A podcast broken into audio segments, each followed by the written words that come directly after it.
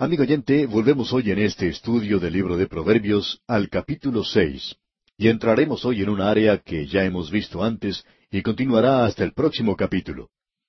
La advertencia que se presenta aquí para el joven es nuevamente en cuanto a la mujer extraña, o sea, la prostituta, aquella que probablemente puede arruinar la vida de un joven y mucho más que cualquier otra cosa.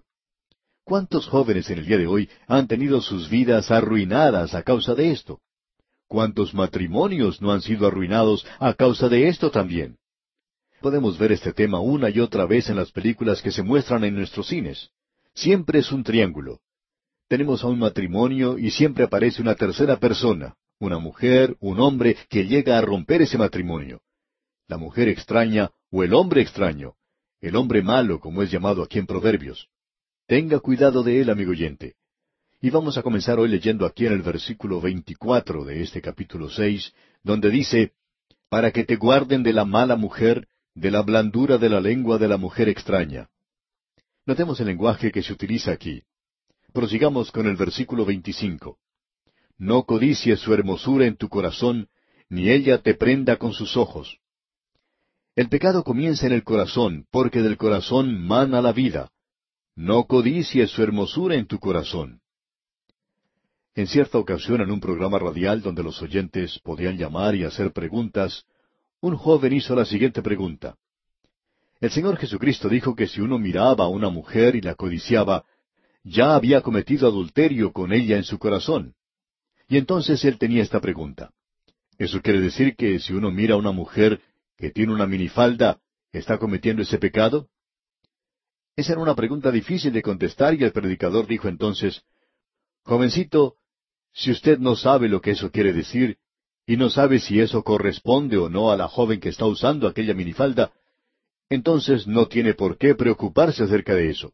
Y lo mejor sería que se olvidara de eso. Pero el pensamiento que el Señor Jesucristo da, y todo el pensamiento aquí, es que el pecado siempre comienza en el corazón humano. No codicies su hermosura en tu corazón. Luego dice en el versículo 26, porque a causa de la mujer ramera el hombre es reducido a un bocado de pan, y la mujer caza la preciosa alma del varón. ¿Cuántos hombres han sido arruinados de esa manera? ¿Cuántos se sorprenderían hoy si supieran que hay muchas esposas que trabajan en oficinas y también esposos que están siendo chantajeados hoy? Por supuesto que uno no escucha hablar de esto mucho con mucha frecuencia. En muchos países es muy común el que el hombre tenga una esposa y familia en una ciudad y que por razones de trabajo tenga que ir a otra parte del país y que en esa otra ciudad también tenga otra esposa y otra familia. Tal vez usted conoce un caso particular, pero ¿cómo comienza todo esto? Bueno, comienza como dice el Señor aquí, Él nos conoce, Él nos ha creado y sabe todo lo que hay en nosotros. Y dice en el versículo 25, no codicies su hermosura en tu corazón. Allí, amigo oyente, allí es donde comienza todo. Luego hace algunas preguntas muy pertinentes. Leamos el versículo 27. ¿Tomará el hombre fuego en su seno sin que sus vestidos ardan? Y creemos que la respuesta es obvia. Ahora el versículo 28 dice, ¿Andará el hombre sobre brasas sin que sus pies se quemen? Tenemos unos cuantos fanáticos que hacen eso. Pero uno siempre se quema los pies cuando camina sobre las brasas, de eso no hay duda. Ahora en el versículo 29 dice, Así es el que se llega a la mujer de su prójimo. No quedará impune ninguno que la tocare. Es sorprendente encontrar esto en la Escritura y es sorprendente que eso actúa en la vida humana. Y aparentemente Dios ha pensado en cosas relacionadas a esto, y es que si un hombre comete adulterio, él no es inocente, no importa lo que él diga. Y aquí se nos da una ilustración en el versículo treinta. Dice, No tienen en poco al ladrón si hurta, para saciar su apetito cuando tiene hambre. Si un hombre tiene hambre y roba, bueno, la gente simpatiza con él. En cierta ocasión un hombre fue arrestado por robar y se descubrió que él tenía unos niños en su casa que estaban padeciendo hambre. Ahora, ¿qué haría usted en un caso así? Pues bien, si fuera mi caso y mis hijos estuvieran padeciendo hambre, yo saldría a buscar comida para ellos. Hablando honradamente, tendría que encontrar algo para ellos, y si no tengo dinero, pues entonces tengo que conseguir comida de la mejor manera que pueda. ¿Por qué? Bueno, leamos el versículo treinta otra vez y leamos también el treinta y uno de este capítulo seis de Proverbios. no tienen en poco al ladrón si hurta para saciar su apetito cuando tiene hambre. Pero si es sorprendido, pagará siete veces, entregará todo el haber de su casa. Uno puede empeñar la casa y conseguir el dinero de alguna forma. Luego continúa diciendo el versículo 32, Mas el que comete adulterio es falto de entendimiento, corrompe su alma el que tal hace. En cierta ocasión un hombre entró a la habitación de otro, tomó un revólver y le dio muerte al que estaba durmiendo en esa habitación. Luego se descubrió la historia, y este hombre fue perdonado. Eso fue porque su hogar había sido arruinado por este otro hombre. Eso es algo que uno no perdona fácilmente. Ahora el versículo 32 y el 33 dicen, Mas el que comete adulterio es falto de entendimiento, corrompe su alma el que tal hace. Heridas y vergüenza hallará, y su afrenta nunca será borrada. Eso es algo que deja una cicatriz profunda en el alma durante toda la vida, y él nunca podrá superar una cosa como esa.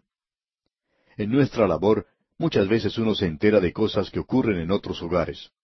Por ejemplo, el de una esposa que descubrió que su marido había tenido una relación con otra mujer y luego se había arrepentido de esto y regresó a su propia esposa y le pidió que le perdonara. Ella le perdonó, pero conociendo a ese hogar, podemos decir que no es un hogar muy feliz. Eso no es lo que uno simplemente se sacude de encima y se acabó. Si usted hace eso, demuestra falta de entendimiento. Usted arruinará su hogar, usted arruinará su propia vida. Eso es algo que ha destruido millares de matrimonios. Ahora en el versículo 35 de este capítulo 6 de Proverbios dice, No aceptará ningún rescate, ni querrá perdonar, aunque multipliques los dones. ¿Por qué? Por lo que dice el versículo 34, leamos porque los celos son el furor del hombre, y no perdonará en el día de la venganza. Esto es en realidad algo tremendo. Ahora el capítulo siete continúa tratando de este mismo tema. El pensamiento principal que encontramos aquí es el de tener cuidado de la mujer de moral ligera. Y en los primeros cuatro versículos leemos, Hijo mío, guarda mis razones, y atesora contigo mis mandamientos. Guarda mis mandamientos y vivirás, y mi ley como las niñas de tus ojos. Lígalos a tus dedos, escríbelos en la tabla de tu corazón. Di a la sabiduría, tú eres mi hermana, y a la inteligencia llama parienta. Permítanos presentarle aquí lo que creemos es una aplicación espiritual para los creyentes en el día de hoy. Creemos que esto tiene una interpretación literal, pero también la tiene en forma espiritual. Habiendo dicho lo que dijo en esos primeros versículos, escuche lo que dicen los versículos cinco al catorce ahora. Para que te guarden de la mujer ajena y de la extraña que ablanda sus palabras. Porque mirando yo por la ventana de mi casa, por mi celosía, vi entre los simples, consideré entre los jóvenes a un joven falto de entendimiento, el cual pasaba por la calle junto a la esquina e iba camino a la casa de ella, a la tarde del día, cuando ya oscurecía, en la oscuridad y tinieblas de la noche. Cuando he aquí, una mujer le sale al encuentro con atavío de ramera y astuta de corazón. Alborotadora y rencillosa, sus pies no pueden estar en casa. Unas veces está en la calle, otras veces en las plazas, acechando por todas las esquinas. Se asió de él y le besó. Con semblante descarado le dijo, Sacrificios de paz había prometido, hoy he pagado mis votos nos damos cuenta que es una mujer religiosa. No hay nada malo en eso. Esto es fantástico. Escuche usted el versículo quince. Por tanto, he salido a encontrarte, buscando diligentemente tu rostro, y te he hallado. Es decir, tú eres el único. Luego los versículos 16 al 27 nos continúan relatando esta historia donde se nos dice, He adornado mi cama con colchas recamadas con cordoncillo de Egipto. He perfumado mi cámara con mirra, aloes y canela. Ven, embriaguémonos de amores hasta la mañana, alegrémonos en amores, porque el marido no está en casa, se ha ido a un largo viaje. La bolsa de dinero llevó en su mano, el día señalado volverá a su casa. Lo rindió con la suavidad de sus muchas palabras, le obligó con la salamería de sus labios. Al punto se marchó tras ella, como va el buey al degolladero, y como el necio a las prisiones para ser castigado, como el ave que se apresura a la red y no sabe que es contra su vida hasta que la saeta traspasa su corazón. Ahora pues, hijos, oídme y estad atentos a las razones de mi boca. no se aparte tu corazón a sus caminos, no yerres en sus veredas, porque a muchos ha hecho caer heridos, y aun los más fuertes han sido muertos por ella. Camino al Seol es su casa, que conduce a las cámaras de la muerte. El lenguaje aquí es muy figurativo, y por cierto que es un lenguaje bastante fuerte. Y hemos leído todo este capítulo con un propósito. En las Escrituras hay algo que es conocido como el adulterio espiritual. Y esto es cuando el pueblo de Dios le ha dejado a él y se ha ido detrás de los ídolos. Fueron atrapados por la idolatría y luego fueron sujetos a la idolatría y se apartaron del Dios vivo y verdadero. Tendrían que haber estado unidos a Él, pero ya no era así.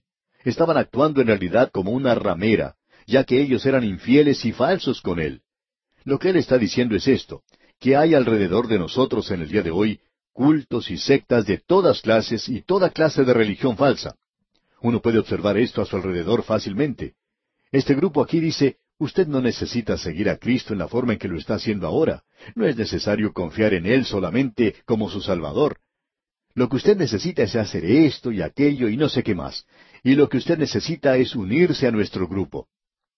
Usted se sorprendería de ver la cantidad de cartas que nos llegan. Y hace algún tiempo, cuando estábamos enseñando el libro de Gálatas, hicimos una declaración varias veces en la que dijimos, fe, mas nada es igual a salvación.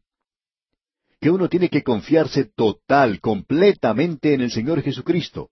Él es su Salvador, Él es su Señor, Él es su Maestro. Y sobre estas cosas que mencionamos es que recibimos muchas cartas de muchas personas. Algunas nos decían cosas bastante feas. Entre otras cosas decían, ustedes dijeron que tendríamos que deshacernos de la ley. Bueno, no dijimos nada por el estilo. Lo que dijimos fue que la ley no nos puede salvar, y eso lo repetimos. La ley nunca fue dada para salvar.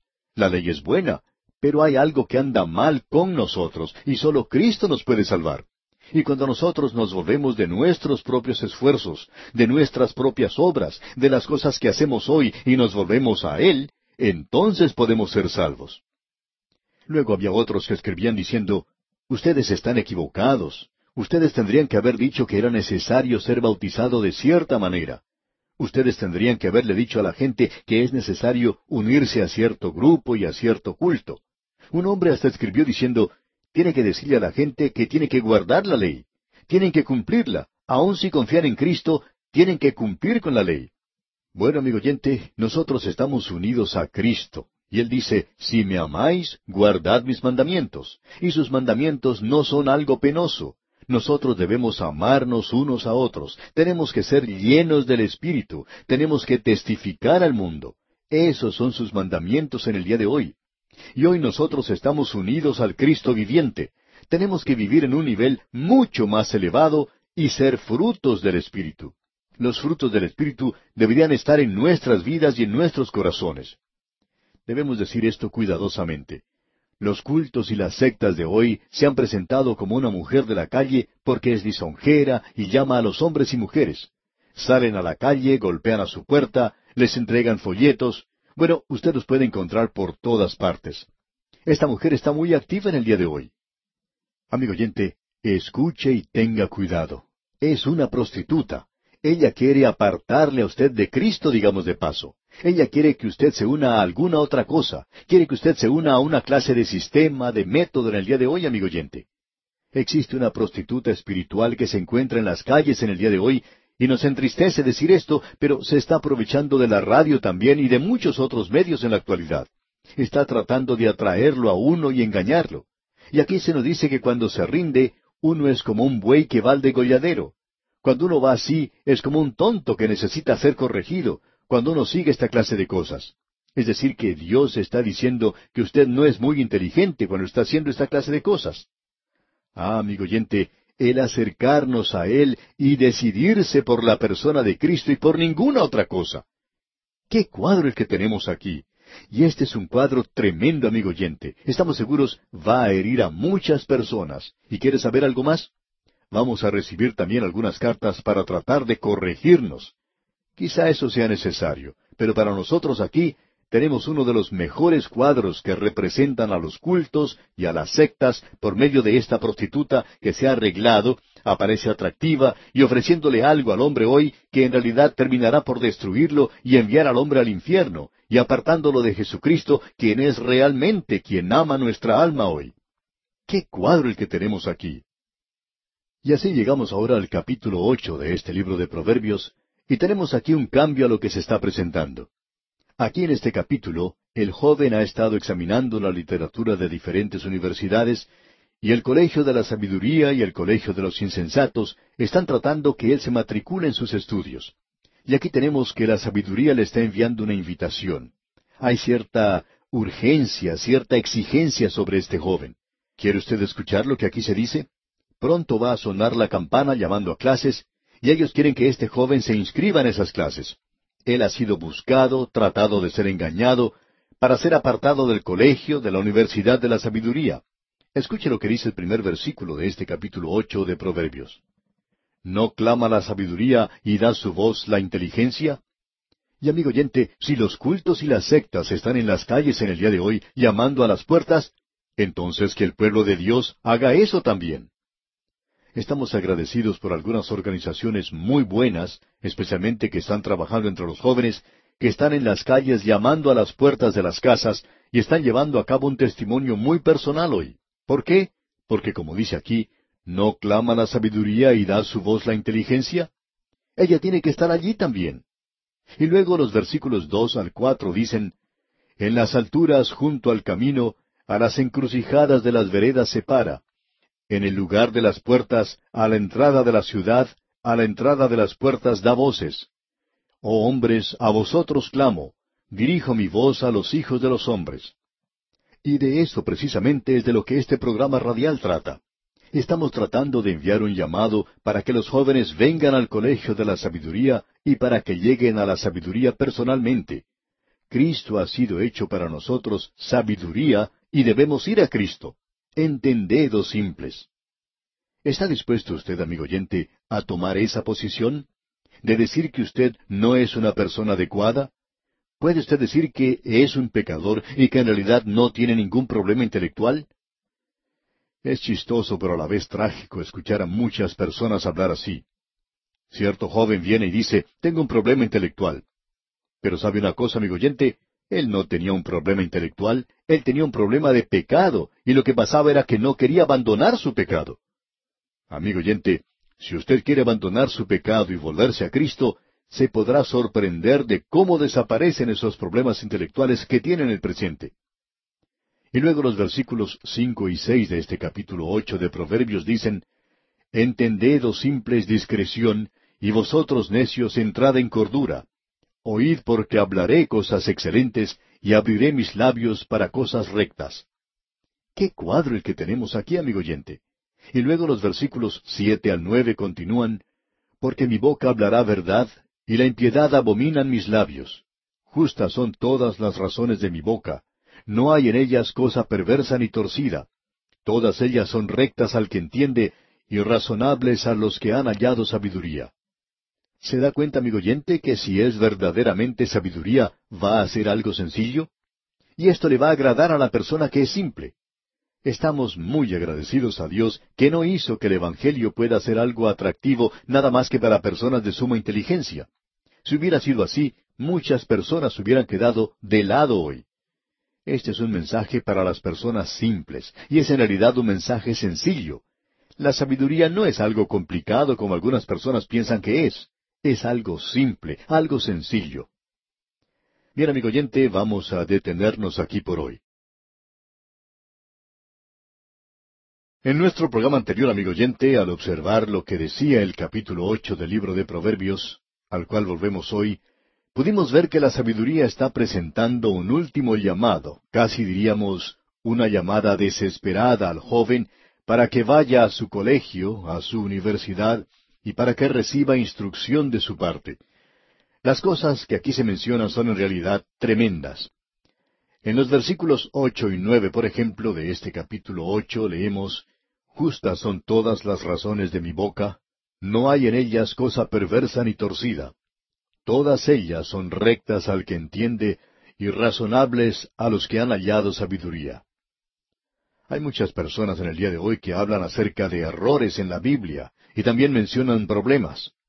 Hay varios libros que tratan con problemas de las Escrituras. Y reconocemos que para una persona inteligente hay algunos problemas. Sin embargo, amigo oyente, el problema en realidad no está en la palabra de Dios, sino que el problema está en su mente y en la mía, para decir verdad. Al principio también teníamos muchos problemas. Ahora tenemos menos. Pero el problema no está en la palabra de Dios. El problema, amigo oyente, se encuentra en el corazón y la mente del hombre. Dios dice que no hay nada perverso ni torcido en las palabras de sabiduría. Es interesante ver que las cosas que los hombres llaman profundo no siempre son así. Hay un pasaje muy interesante en las Sagradas Escrituras, el cual observamos allá en la segunda epístola a los Corintios, y al cual hemos hecho referencia varias veces, y vamos a continuar haciendo referencias a él. Creemos que es absolutamente profundo, sin embargo, muy sencillo. Y nos referimos al pasaje que se encuentra en el capítulo tres de esa segunda epístola a los Corintios, versículos trece y catorce. Y allí dice, No como Moisés, que ponía un velo sobre su rostro, para que los hijos de Israel no fijaran la vista en el fin de aquello que había de ser abolido pero el entendimiento de ellos se embotó, porque hasta el día de hoy, cuando leen el antiguo pacto, les queda el mismo velo no descubierto, el cual por Cristo es quitado. Bueno, existe un velo sobre sus ojos. Ahora, inmediatamente estamos seguros que alguien nos va a decir, bueno, si existe un velo sobre sus ojos, si no pueden ver, entonces ellos no son responsables. Bueno, eso es lo que muchos están diciendo en el presente. Tengo un velo sobre los ojos, no puedo comprender esto. Pero ese no es su problema, amigo oyente. Tenemos que darnos cuenta que ese velo ha sido quitado por Cristo, como lo hemos podido leer ahora. Pero en el versículo quince del capítulo tres de la segunda epístola a los Corintios dice, Y aún hasta el día de hoy, cuando se lee a Moisés, el velo está puesto sobre el corazón de ellos. Pues bien, aquí dice que el velo está puesto sobre el corazón de ellos. ¿Qué podemos decir sobre eso? Aquí tenemos el versículo 16, que es un versículo de suma importancia, y ahí dice, Pero cuando se conviertan al Señor, el velo se quitará. Ese velo que se encuentra en el corazón de ellos será quitado cuando ellos se conviertan al Señor. Entonces podemos notar que el problema no existe en la cabeza, sino que es un problema del corazón. Existen muchos problemas en el corazón en el día de hoy. Hablemos directamente entonces. Hagamos referencia a las cosas que nos tocan a nosotros aquí donde vivimos. Usted dice que tiene problemas intelectuales. Usted no los tiene, amigo oyente. Su problema es que usted tiene pecado en su vida y que usted no quiere abandonar ese pecado. Hay cosas en su vida que usted no quiere cambiar. Usted no quiere inclinar su cabeza y su corazón y acercarse a Jesucristo. Ese es su problema. Las cosas cambian cuando usted está dispuesto a hacer eso. Notemos lo que hemos leído. Pero cuando se conviertan al Señor, el velo se quitará. Es decir, que ese velo que se encuentra en el corazón es quitado cuando usted está listo a volverse a Cristo, a acudir a Él. Y es sorprendente lo que sucede. Y el velo se quitará. Estas cosas que ahora son problemas serán quitados. Se ha hecho referencia a un hombre, gran intelecto de la Edad Media, quien dijo, yo tenía muchos problemas hasta cuando llegué a Cristo. Sí, usted tendrá muchos problemas, problemas intelectuales, pero el problema es en realidad una aflicción del corazón. Cuando usted está listo, puede ir a Cristo, porque Él ha dejado eso muy en claro en su palabra. Usted no puede entender mal el Evangelio. Lo que se está realizando es una resistencia deliberada, premeditada, terca del Evangelio. Y es por esa razón que muchos pastores utilizan la palabra de Dios como si fuera un contador Geiger. Simplemente enseñan la palabra de Dios. Usted sabe que cuando uno lleva consigo un contador Geiger y lo usa, puede decir si en el punto donde se encuentra existe o no uranio. Y la palabra de Dios es algo similar. Usted la toma en la iglesia y se acerca a una persona y la aguja indicadora comienza a saltar. Esto indica que ha encontrado algo. Ellos aman la palabra de Dios.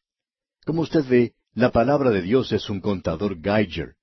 Sin embargo, uno se puede acercar también a otra persona que tiene una expresión muy piadosa sobre su rostro y utiliza un vocabulario muy fundamental. Sin embargo, indican que están completamente muertos. Nunca se acercan a la iglesia los miércoles por la noche y si lo hicieran, hubieran mostrado resistencia a la palabra de Dios. Uno siempre encuentra pequeños grupos que están resistiendo a la palabra de Dios. Ahora alguien quizá diga, bueno, ¿y por qué no se trata con ellos directamente? Tenemos que dejar que Dios haga eso, amigo oyente. Sorprende de veras el observar las cosas que suceden con el andar del tiempo. Cómo Dios actúa en esta familia, cómo Él la trata, cómo Él trata con el otro miembro. Y luego ese joven arrogante, orgulloso, abandona su hogar y se va a vivir con otra mujer, abandonando a la suya propia. Y eso sucede una y otra vez. Permítanos decirle, amigo oyente, que había pecado en su vida, que ese es el problema del día de hoy. Hacemos énfasis en esto, amigo oyente, porque Dios indica eso claramente. No hay ninguna cosa torcida ni perversa en la palabra de Dios. Él le dice a usted que no le agrada para nada el pecado. Quizás a usted le gusta el pecado, y no le va a gustar Dios, y no le gusta el predicador que está proclamando la palabra de Dios. Entonces, amigo oyente, usted va a resistirlo mucho. Hay muchos predicadores en el día de hoy presentando la palabra de Dios y tienen esos pequeños grupos que están resistiendo a la palabra de Dios. Y ellos, amigo oyente, tienen su vocabulario propio. Ah, parecen ser muy piadosos. Usted los escucha hablar y parecería que tuvieran una aureola alrededor de su cabeza y que de un momento a otro van a partir agitando sus alas. Pero no son así dentro de sí mismos. Notemos lo que dicen aquí los versículos diez y once de este capítulo ocho de Proverbios. Recibid mi enseñanza y no plata, y ciencia antes que el oro escogido, porque mejor es la sabiduría que las piedras preciosas, y todo cuanto se puede desear no es de compararse con ella.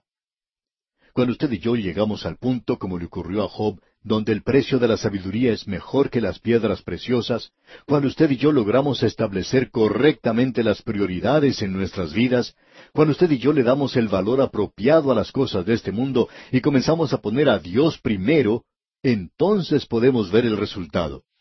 Dios dice que en el momento de colocarlo a Él primero, todas estas cosas os serán añadidas. Notemos ahora lo que dice el versículo 12. Yo, la sabiduría, habito con la cordura y hallo la ciencia de los consejos. Vamos a descubrir, como ya hemos sugerido, que la palabra de Dios nos presentará muy claramente que la sabiduría es una persona, y la persona es el Señor Jesucristo. Ahora el versículo trece dice, El temor de Jehová es aborrecer el mal, la soberbia y la arrogancia, el mal camino, y la boca perversa aborrezco. Esto es algo que es muy cierto en el día de hoy, amigo oyente. Esto es algo que nos toca muy de cerca. La sabiduría se manifiesta. Es el carácter de Dios, y ese carácter se ha demostrado en Cristo Jesús. El mal y el orgullo y la arrogancia, como también el mal camino, son cosas que Dios aborrece. Él es luz y usted no puede morar en las tinieblas. Nosotros debemos apartarnos de ellas si pertenecemos a Él. Prosigamos ahora con los versículos catorce al dieciséis. Conmigo está el consejo y el buen juicio. Yo soy la inteligencia, mío es el poder. Por mí reinan los reyes, y los príncipes determinan justicia. Por mí dominan los príncipes, y todos los gobernadores juzgan la tierra. Hay una declaración en el libro de los Salmos que es realmente tremenda, y en la profecía de Daniel está repetida en el capítulo cuatro, versículo diecisiete el Altísimo gobierna el reino de los hombres, y que a quien Él quiere, lo da. Eso es algo tremendo. Dios gobierna aquí en los asuntos de este mundo, y no importa cuál sea el gobierno que exista aquí en esta tierra. Ahora alguien quizá diga, bueno, hay algunas naciones que no tienen Dios. Sí, probablemente así sea, amigo oyente. Y nosotros mismos estamos bastante lejos de Él. Pero quien gobierna es Dios, amigo oyente. Su voluntad se cumple el Altísimo gobierna el reino de los hombres. Y en el versículo 17 nos dice, Yo amo a los que me aman, y me hallan los que temprano me buscan. Esto es algo que ocurrió en la vida de Salomón. Él descubrió que cuando buscaba a Dios, Dios le dio a él sabiduría, y él lo buscó a Dios temprano cuando llegó a ser rey. Él sabía que esto era cierto en su propia vida. Ahora Dios le dio a él una sabiduría singular, y hay muchos que necesitan eso. Hay algunos estudiantes de la Biblia que creen que son demasiado piadosos en cuanto al estudio de la Biblia. Piensan que algún milagro va a tener lugar en el estudio de la palabra de Dios. Ahora creemos que si usted está dispuesto a estudiar la palabra de Dios, entonces el milagro va a ocurrir, que el Espíritu de Dios abrirá su mente y su corazón. Pero hasta cuando usted esté dispuesto a hacer eso, tiene que haber un amor a Dios, un amor a la palabra de Dios. Y luego entonces hay que buscarlo temprano. Hay algunos que han esperado mucho tiempo en esta vida para hacerlo. Sin embargo, recién han sido salvos. Por eso es prioritario buscarlo a Él temprano. Ahora los versículos 18 y 19 de este libro de Proverbios capítulo 8 dicen, Las riquezas y la honra están conmigo, riquezas duraderas y justicia. Mejor es mi fruto que el oro y que el oro refinado, y mi rédito mejor que la plata escogida. Estos son unos dones que no se guardan en un banco, ni tampoco en una caja fuerte. Estos no son posesiones materiales, valores o acciones, tampoco son bienes raíces, sino que son dones espirituales maravillosos que Él nos da. Luego continúa en el versículo veinte y en el versículo veintiuno diciendo, Por vereda de justicia guiaré, por en medio de sendas de juicio, para hacer que los que me aman tengan su heredad y que yo llene sus tesoros. Creemos que de aquí en adelante usted descubrirá que el Señor Jesucristo es mencionado porque aquí tenemos a uno que está en medio de sendas de juicio para hacer que los que me aman tengan su heredad, dice aquí. Notemos lo que dice en el versículo 22.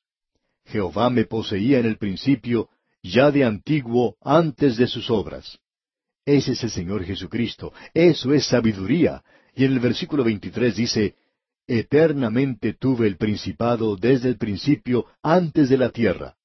Así es que aquí tenemos mencionado al Señor Jesucristo.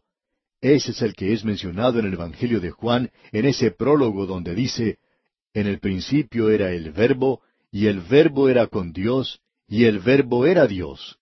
Este era en el principio con Dios. Él fue engendrado no en el mismo sentido de comenzar la vida, sino como siendo de una naturaleza y sustancia con el Padre. Allá en la eternidad Él era Dios, y Él estaba en el comienzo con Dios. Él estaba en el comienzo que no tiene comienzo, porque en el comienzo Él era el Verbo. Él era tiempo pasado a la hora del comienzo. Y Él es quien hoy, Él es el único que nos puede aclarar esto. Él fue engendrado no en el mismo sentido de comenzar la vida, sino como siendo de una naturaleza y sustancia con el Padre. Allá en la eternidad Él era Dios, y Él estaba en el comienzo con Dios. Él estaba en el comienzo que no tiene comienzo, porque en el comienzo Él era el Verbo. Él era tiempo pasado a la hora del comienzo. Y Él es quien hoy, Él es el único, que nos puede aclarar esto. El Señor Jesucristo dijo, Nadie conoce al Hijo sino el Padre. Usted no puede conocer al Señor Jesucristo a menos que el Padre y el Hijo hayan enviado al Espíritu Santo para que abra su corazón. Y esa es la razón por la cual la persona que ha sido salva puede descansar y adorar la persona de Jesucristo y dejar que los escépticos continúen siendo escépticos. Estamos viviendo en medio de gran incredulidad en el día de hoy, y muchos están mofándose de la actualidad. Pero amigo oyente, nuestra relación es una relación personal con el Señor Jesucristo, y Él fue el que era el Verbo, y Él era el Verbo era con Dios, y el Verbo era Dios. ¡Qué declaración más tremenda la que tenemos aquí! La sabiduría entonces es el Señor Jesucristo. Leamos ahora los versículos 24 al 27 de este capítulo 8 de Proverbios, y dicen, Antes de los abismos fui engendrada, antes que fuesen las fuentes de las muchas aguas, antes que los montes fuesen formados, antes de los collados, ya había sido yo engendrada. No había aún hecho la tierra, ni los campos, ni el principio del polvo del mundo. Cuando formaba los cielos, allí estaba yo, cuando trazaba el círculo sobre la faz del abismo.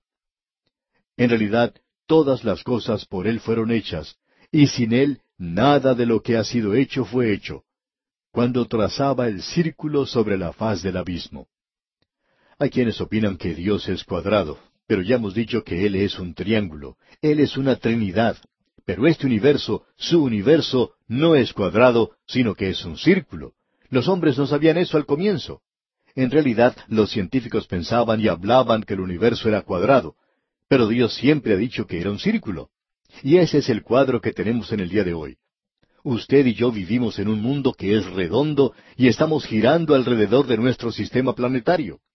Pertenecemos a un sistema de la galaxia y es un círculo. Y entonces todos estos círculos están girando alrededor. También debemos decirle, amigo oyente, que también nosotros vamos girando y girando en el día de hoy. Ahora los versículos 28 y 29 de este capítulo 8 de Proverbios dicen, Cuando afirmaba los cielos arriba, cuando afirmaba las fuentes del abismo, cuando ponía al mar su estatuto, para que las aguas no traspasasen su mandamiento, cuando establecía los fundamentos de la tierra, usted puede pararse en la costa del mar y observar que a lo lejos el agua parece estar a una altura superior a la suya. Ahora, ¿por qué no se vuelca toda esa agua sobre usted? ¿Por qué? Bueno, Dios ha dado un mandamiento a las aguas. Él tiene una ley por la cual el agua permanece donde está. Luego en los versículos treinta y treinta y uno leemos, Con él estaba yo ordenándolo todo, y era su delicia de día en día, teniendo solaz delante de él en todo tiempo. Me regocijo en la parte habitable de su tierra, y mis delicias son como los hijos de los hombres. Sin el Señor Jesucristo, nada de lo que fue hecho fue hecho. Las cosas fueron hechas por Él. Él fue el primogénito de toda la creación, superior a todo. ¿Por qué?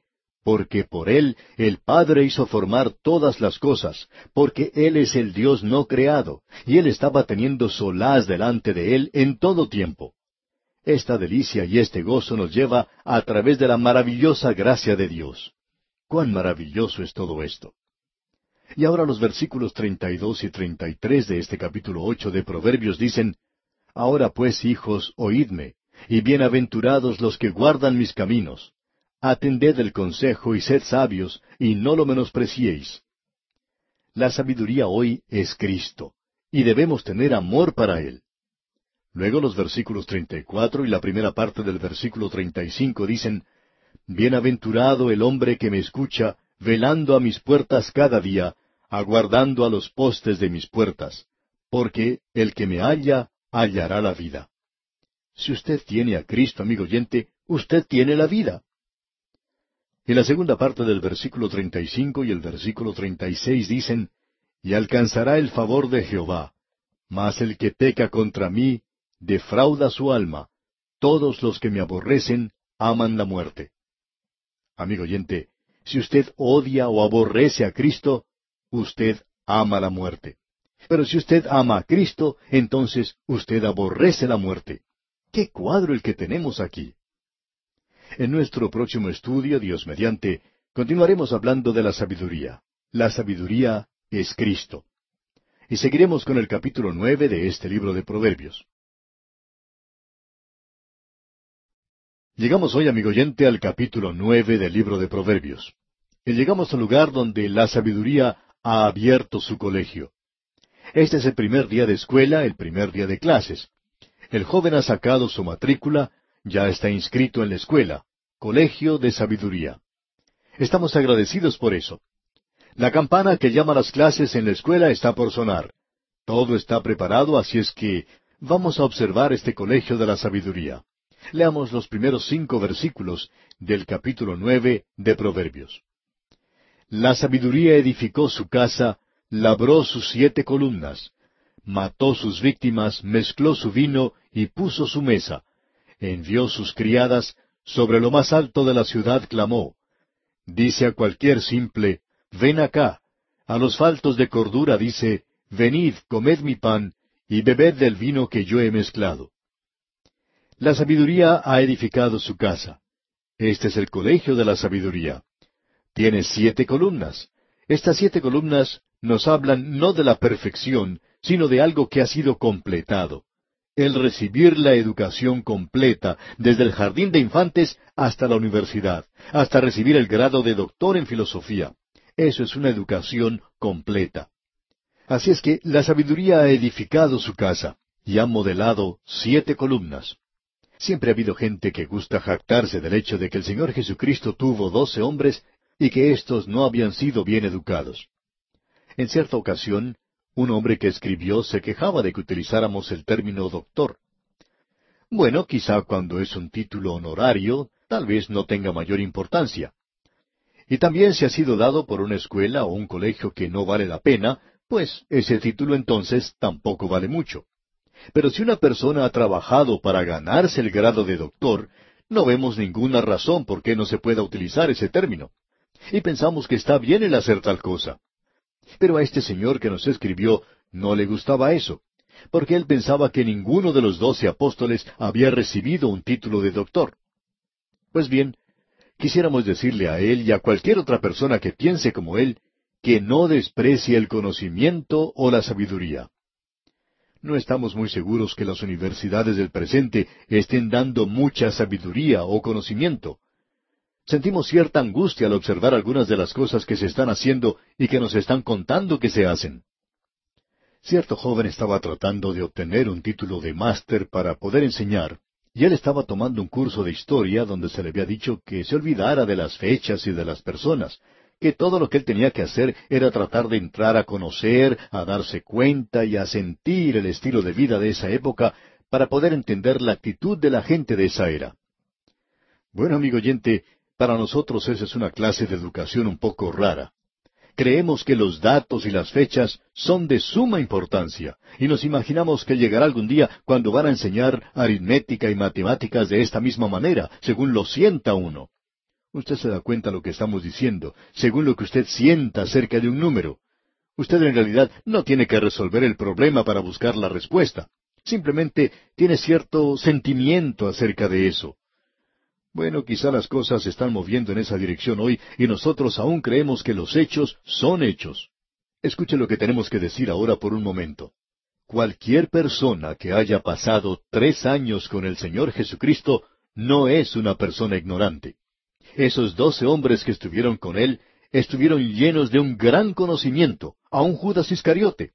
Ellos habían aprendido mucho del Maestro, el mejor Maestro que haya conocido este mundo. Ellos aprendieron de él, y usted no los puede llamar a ellos ignorantes así por así. Después de todo, Pablo era un hombre que había estudiado mucho en su vida. Nadie puede decir que él era un hombre ignorante. Ya hemos dicho que la sabiduría es el Señor Jesucristo. Y él, amigo oyente, puede darle a usted una educación completa. La sabiduría ha edificado su casa. Ahora el versículo dos, volviendo a este capítulo nueve de Proverbios, nos dice, Mató sus víctimas, mezcló su vino y puso su mesa. Ya es hora de ir al colegio y de comenzar a comer.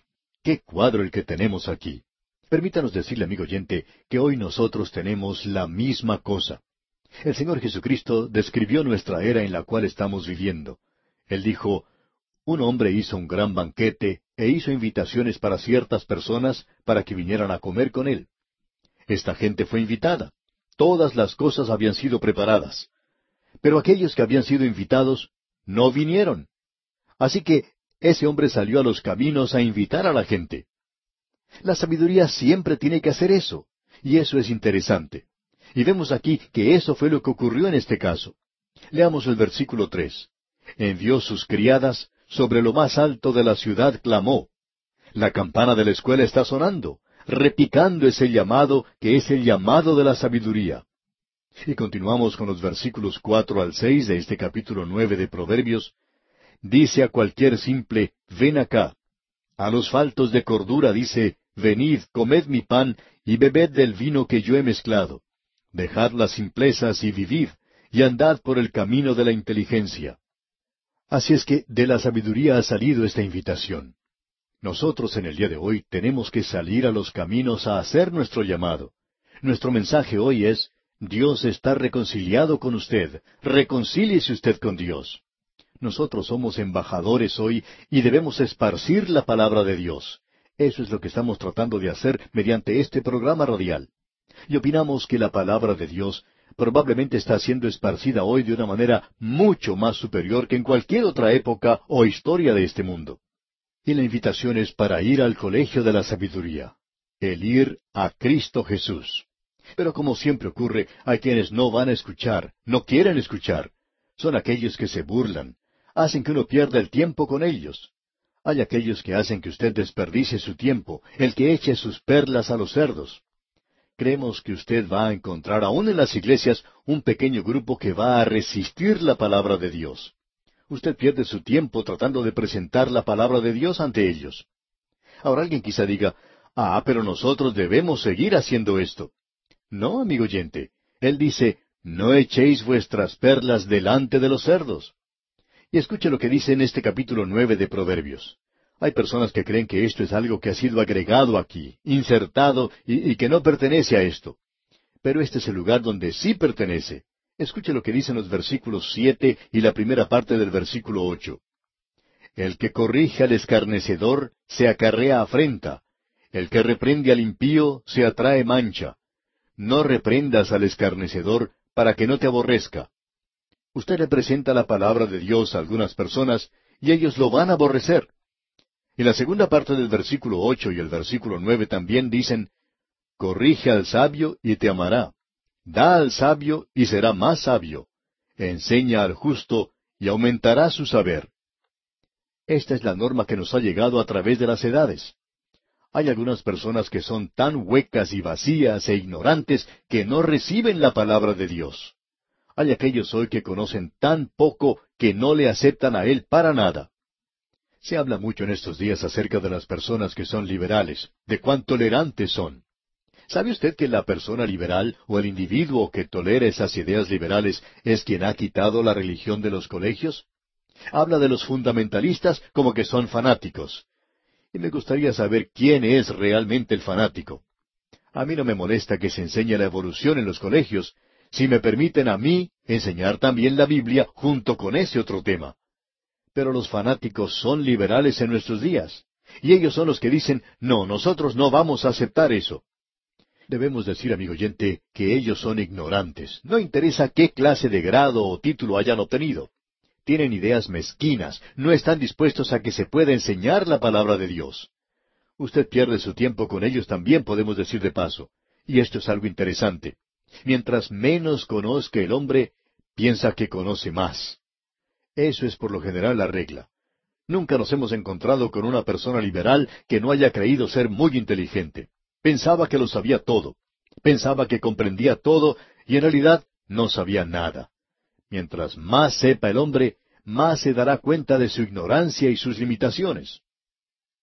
Cierto predicador, alguien que era considerado de los mejores, dijo en cierta ocasión, Mientras más estudio la Biblia, más me doy cuenta de lo ignorante que soy de la palabra de Dios. Bueno, volviendo a este capítulo nueve de Proverbios, notemos lo que dice ahora en el versículo diez. El temor de Jehová es el principio de la sabiduría, y el conocimiento del Santísimo es la inteligencia. Alguien nos va a decir, ya hemos escuchado eso antes en este libro. Sí, así es. Cuando este joven, y era entonces pequeñito, se encontraba en su hogar, la primera lección que aprendió fue el temor de Jehová. El temor de Jehová es el principio de la sabiduría, y el conocimiento del Santísimo es la inteligencia. Y luego en el momento que salió a la vida, antes de comenzar en el colegio, recibió esto nuevamente. Antes de ir a la universidad, recibió eso otra vez. Y ahora que está en la universidad de la vida y en el colegio de la sabiduría, esta es la universidad del entendimiento, ¿Cuál es la primera lección que recibe? El temor de Jehová es el principio de la sabiduría. Allí es donde uno debe comenzar. Y si usted no ha comenzado allí, amigo oyente, entonces no ha comenzado. El hombre es un insensato, y eso es lo que dice este libro aquí. El hombre es un insensato si quiere vivir sin Dios en este mundo. Usted se preocupa hoy acerca de la protección y la seguridad. La seguridad en el camino, la protección en el hogar, quiere tener algo asegurado para su ancianidad. Usted quiere estar seguro que todo está bien arreglado en su vida y por tanto tiene cuidado de conseguirse un seguro de vida, pagar la póliza y creemos que debería hacer eso. Creemos que es inteligente hacer eso. Pero amigo que nos escucha, ¿qué hace acerca de la eternidad? ¿Está usted planeando algo? ¿Tiene usted seguridad? ¿Un seguro para la eternidad? Qué insensato es esto. Qué insensato es vivir una vida sin Dios. El temor de Jehová es el comienzo de la sabiduría. Ahora en el versículo once de este capítulo nueve leemos, Porque por mí se aumentarán tus días, y años de vida se te añadirán. Y eso lo podemos aplicar a la eternidad, digamos de paso. Luego el versículo 12 dice, Si fueres sabio, para ti lo serás, y si fueres escarnecedor, pagarás tú solo.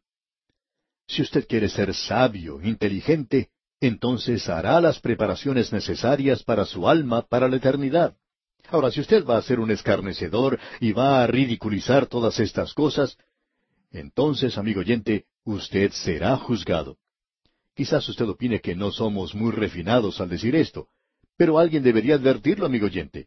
Usted está en camino al infierno en el día de hoy. Allí es donde usted se está dirigiendo.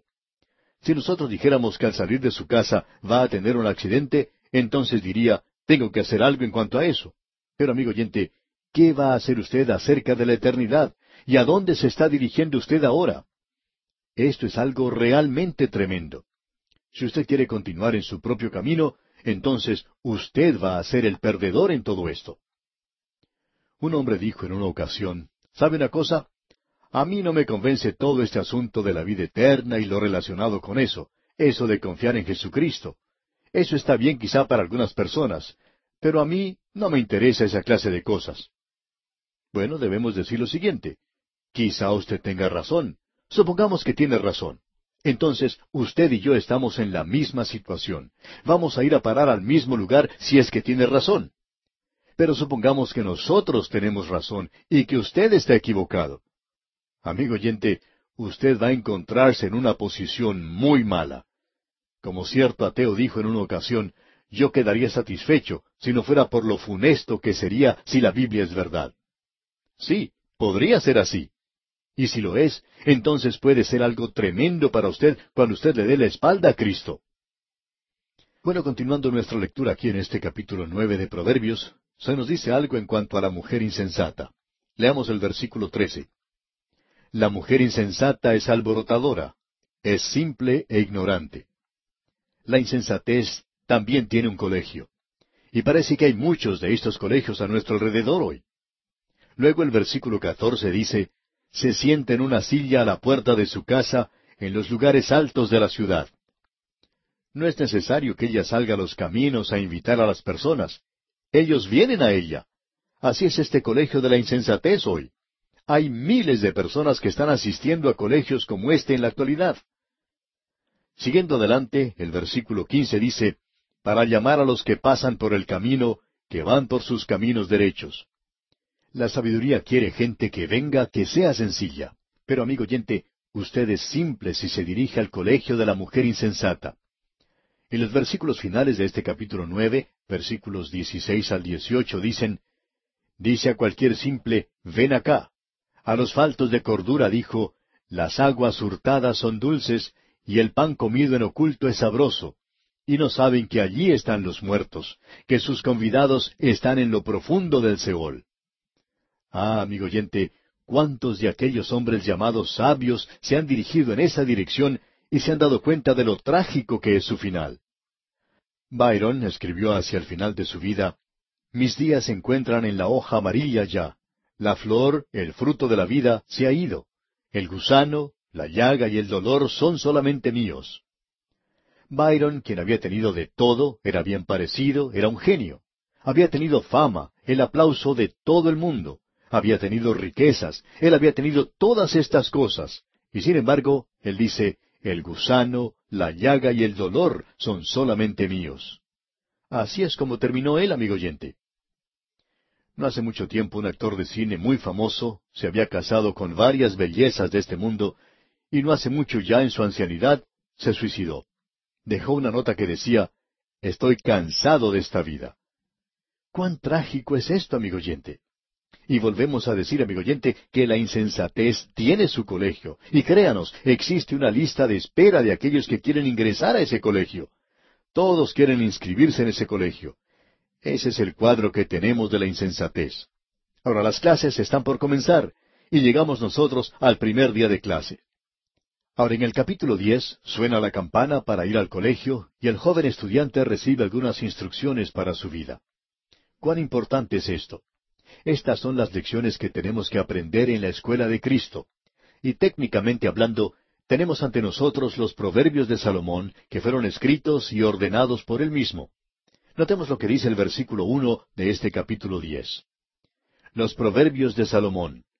El hijo sabio alegra al padre, pero el hijo necio es tristeza de su madre.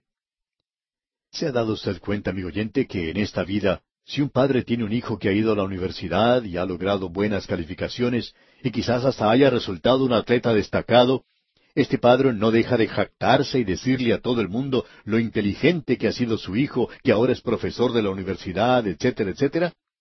¿Ha escuchado usted a alguien hablar de esa manera? Pero supongamos que este muchacho, en lugar de triunfar de esa manera, fue un fracaso y no llegó a hacer nada. Pues bien, el padre no dice nada acerca de todo esto. Mantiene su boca bien cerrada. Ahora la segunda parte del versículo uno nos dice, pero el hijo necio es tristeza de su madre. Es la madre la que se entristece cuando sucede algo así. El padre guarda silencio y simplemente lo ignora todo. ¿Qué cuadro de la vida el que tenemos aquí? El hijo sabio y el hijo necio. Usted puede ser cualquiera de esos dos. Luego en el versículo dos de este capítulo diez de Proverbios leemos Los tesoros de maldad no serán de provecho, mas la justicia libra de muerte. Nuevamente tenemos que decir que Cristo ha sido hecho para nosotros no solo sabiduría, sino justicia. Él nos libra a nosotros de la muerte.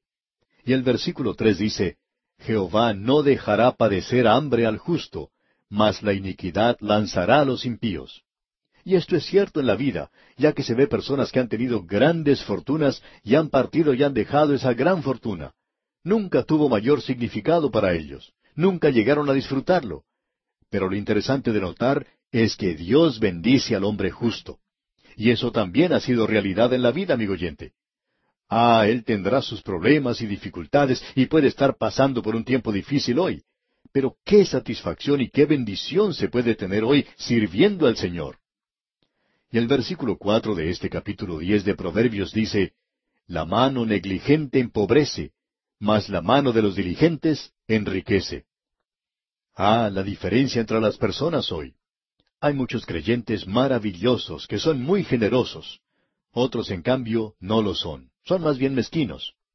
Amigo oyente, muy triste es la vida de la persona que es mezquina con su dinero. Esa clase de persona siempre tiene una vida miserable, y es en cuanto a todo. Pero el alma generosa, qué cuadro diferente el que se nos presenta, cómo concuerda con la vida nuestra. Bueno, amigo oyente, vamos a tener que dejar aquí por hoy y continuar Dios mediante en nuestro próximo estudio. Mientras tanto, le aconsejamos que continúe leyendo este capítulo diez de Proverbios, ojalá todo el capítulo, y también estudiarlo junto con las notas y bosquejos.